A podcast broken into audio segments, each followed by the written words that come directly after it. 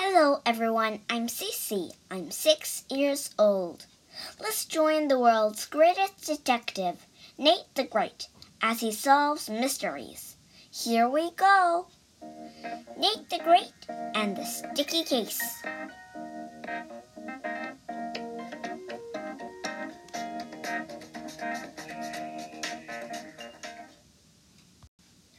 I, Nate the Great, was drying off from the rain. I was sitting under a blanket, reading a detective book. My dog Sludge was sniffing it. I was on page 33 when I heard a knock. I opened the door. Claude was there. I lost my best dinosaur, Claude said. He was always losing things. This is your biggest loss yet, I said. A dinosaur is huge. How could you lose it? My dinosaur is small, Claude said.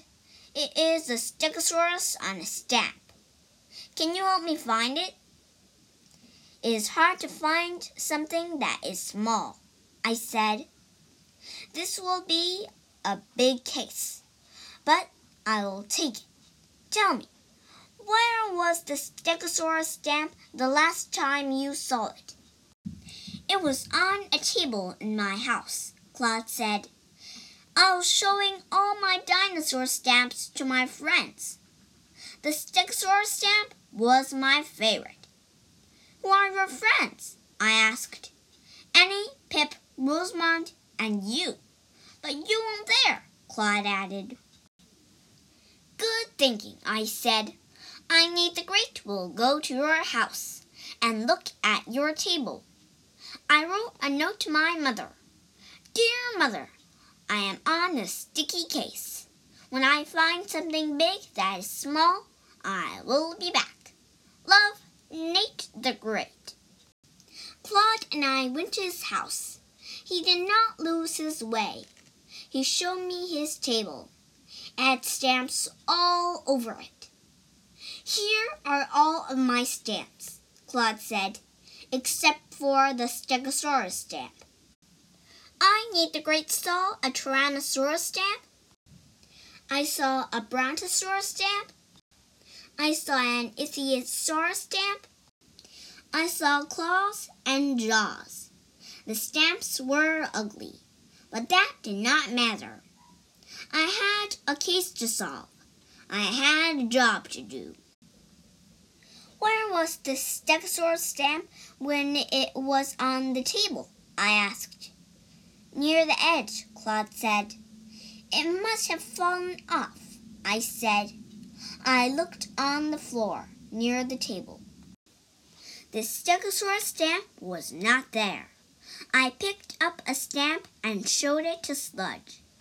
We must look for a lost stamp, I said. Sometimes Sludge is not a great detective. He tried to lick the sticky side of the stamp. Look, don't lick, I said. Sludge and I looked at, over, under, and around, everything in Claude's house. Then we looked again. We did not find the Stegosaurus stamp. I, Nate the great, turned to Claude. The Stegosaurus stamp is not in your house, I said. Tell me, when did you notice the stamp was missing? After everybody left, Claude said. Did everybody leave together? I asked. Yes, said Claude. Did everybody come together? I asked. No, said Claude. Annie and Rosamond came to tell me that Rosamond was going to have a yard sale. Then it started to rain. It rained for a long time, so Annie and Rosamond stayed and looked at my stamps. When the rain stopped, Pip came over. He looked at my stamps too. Then they all left together to go to Rosamond's yard sale. Then I, Nate the Great, must go to the yard sale too, I said. I must speak to everyone who was in the room with the Stegosaurus stamp. Sludge and I went to Rosamond's house. Rosamond was standing in her yard with four of her cats under a sign. Yard sale. Buy or swap. Are you selling your cats? I asked. No, Rosamond said. I am selling and swapping empty tuna fish cans, slippers, spare cat hairs, toothbrushes, pic- pictures of milk, spoons, and all sorts of things. Sludge was sniffing. Do you have a stegosaurus stamp? I asked. No, Rosamond said. But I saw one at Claude's house near the edge of his table. Thank you, I said. I started to leave. Please buy cat hair from my yard sale, Rosamond called. They're only a penny each. I I Nate the Great did not want a cat hair, but I gave Rosamond a penny. I would buy one cat hair, I said. I will give you an extra one free, Rosamond said. Do you want hairs from Big Hex, Little Hex, Plain Hex, or Super Hex? Surprise me, I said. Rosamond took a hair from a box that was marked Big Hex and a hair from a box that was marked Super Hex. She stuck the hairs to a piece of tape so you won't lose them, she said. Sometimes Rosamond has strange ideas. This was one of them. I saw Pip looking at some empty tuna fish cans. Did you see a stegosaurus stamp at the edge of Claude's table? I asked. Pip doesn't say much. He shook his head up and down. Do you know where it is now? I asked.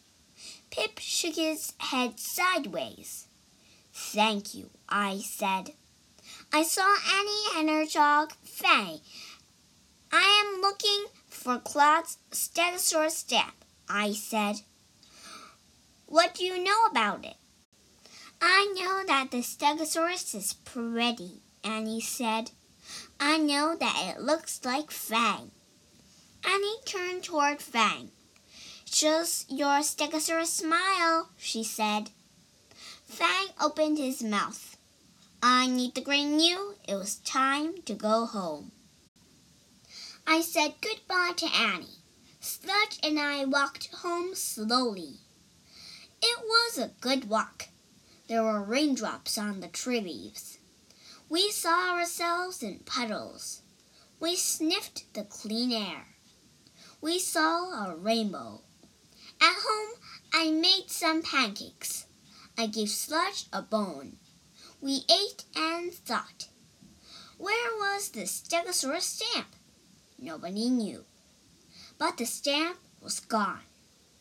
This was a sticky case. I Nate the Great was stuck. Then I thought, perhaps there is something different about the Stegosaurus stamp.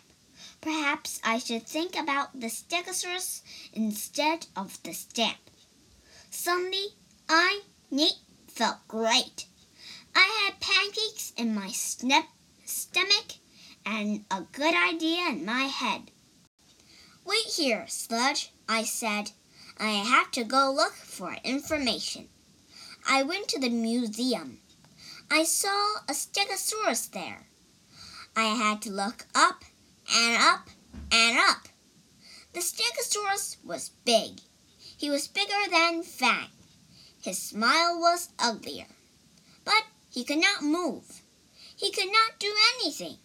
I, Nate the Great, was glad about that. I learned about the Stegosaurus. He was a giant lizard. He lived a long time ago. He had two brains. I, Nate the Great, wished I had two brains, and that one of them would solve this case. I walked home. The signs of rain were gone, except for some puddles. I thought hard. What did I know about the Stegosaurus stamp? I knew that Annie and Rosamond went to Claude's house and saw the stamp. Then it rained for a long time. I knew that after the rain stopped, Pip went to Claude's house and saw the stamp too. I knew the stamp had been at the edge of Claude's table. I knew it was not in Claude's house now. How did it get out and where was it? Seeing the big stegosaurus had not helped the case. Perhaps I had been thinking wrong. Perhaps I had forgotten that there are two sides to every stamp. Perhaps I should think about the sticky side instead of the stegosaurus side. Think sticky, I said when I walked inside and saw Sludge. Sludge was licking his dog wool. He had not been much help on this case. Or had he? I remembered when Sludge tried to lick the sticky side of a stamp. Sludge's wet tongue would have made the stamp very sticky. A very sticky stamp sticks. Suddenly I knew that Sludge was a great detective. He knew that the sticky side of the stamp could be important. I, Nate the Great, knew that sti- knew that anything wet would make a stamp very sticky. I thought of wet things. I thought of drips and drops. I thought of rain. When Annie and Rosamond went to Claude's house, it was not raining. But when Pip went to Claude's house, it had been raining and stopped. Raindrops were on the trees. Puddles were on the sidewalk. Hmm. I, Nate the Great, thought of puddles. I thought of Pip stepping in them. I got a stamp from my desk and put it on the floor. I went outside and stepped in a few puddles. Then I went back inside and stepped on the sticky side of the stamp. The stamp stuck to my shoe. The same thing must have happened to the Stegosaurus stamp and Pip's shoe at Claude's house. Sludge had given me the clue I needed. Now I knew that I had to see Pip's shoe. We went to Pip's house. I rang the bell. Pip opened the door. I looked down at his feet. He was wearing slippers. Where are your shoes? I asked. Pip looked down at his feet. He opened his mouth. Then he said, My shoes were all wet from the rain. After I left Claude's house, I swapped them for a pair of dry slippers at Rosamond's yard sale. I took the slippers off the swap table and put my shoes there. Thank you, I said. Sludge and I went back to Rosamond's yard sale. Then we went up to the swap table. The sticky case is almost over, I said. But Pip's shoes were not there. Rosamond came over. I hope you don't want to swap your cat hairs, she said. I want Pip's shoes, I said. Where are they? I just sold them to Annie for ten cents, Rosamond said. It was my big sale of the day. Sid and I ran to Annie's house. She was outside with Fang. I saw two shoes. One was on the ground. The other was in Fang's mouth. Are these Pip's shoes? I asked. They were, Annie said. I bought them for Fang to chew. I Nate the Great saw the bottom of the shoe Fang was chewing. Something small, square, and dirty was stuck to it. At last I had found the Stegosaurus stamp. But I, Nate the Great, knew that finding was not everything. Getting was important too. I thought fast. Show me Fang's Stegosaurus smile, I said. Smile, Fang, Annie said. Fang smiled. The shoe fell to the ground. I picked it up. I, Nate the Great, peeled off the stamp. The case was solved. we took the Stegosaurus stamp to Claude's house. The stamp was dirty, sticky, icky, and ugly, but Claude was happy to get it. Sludge and I walked home. We were careful not to step in any puddles.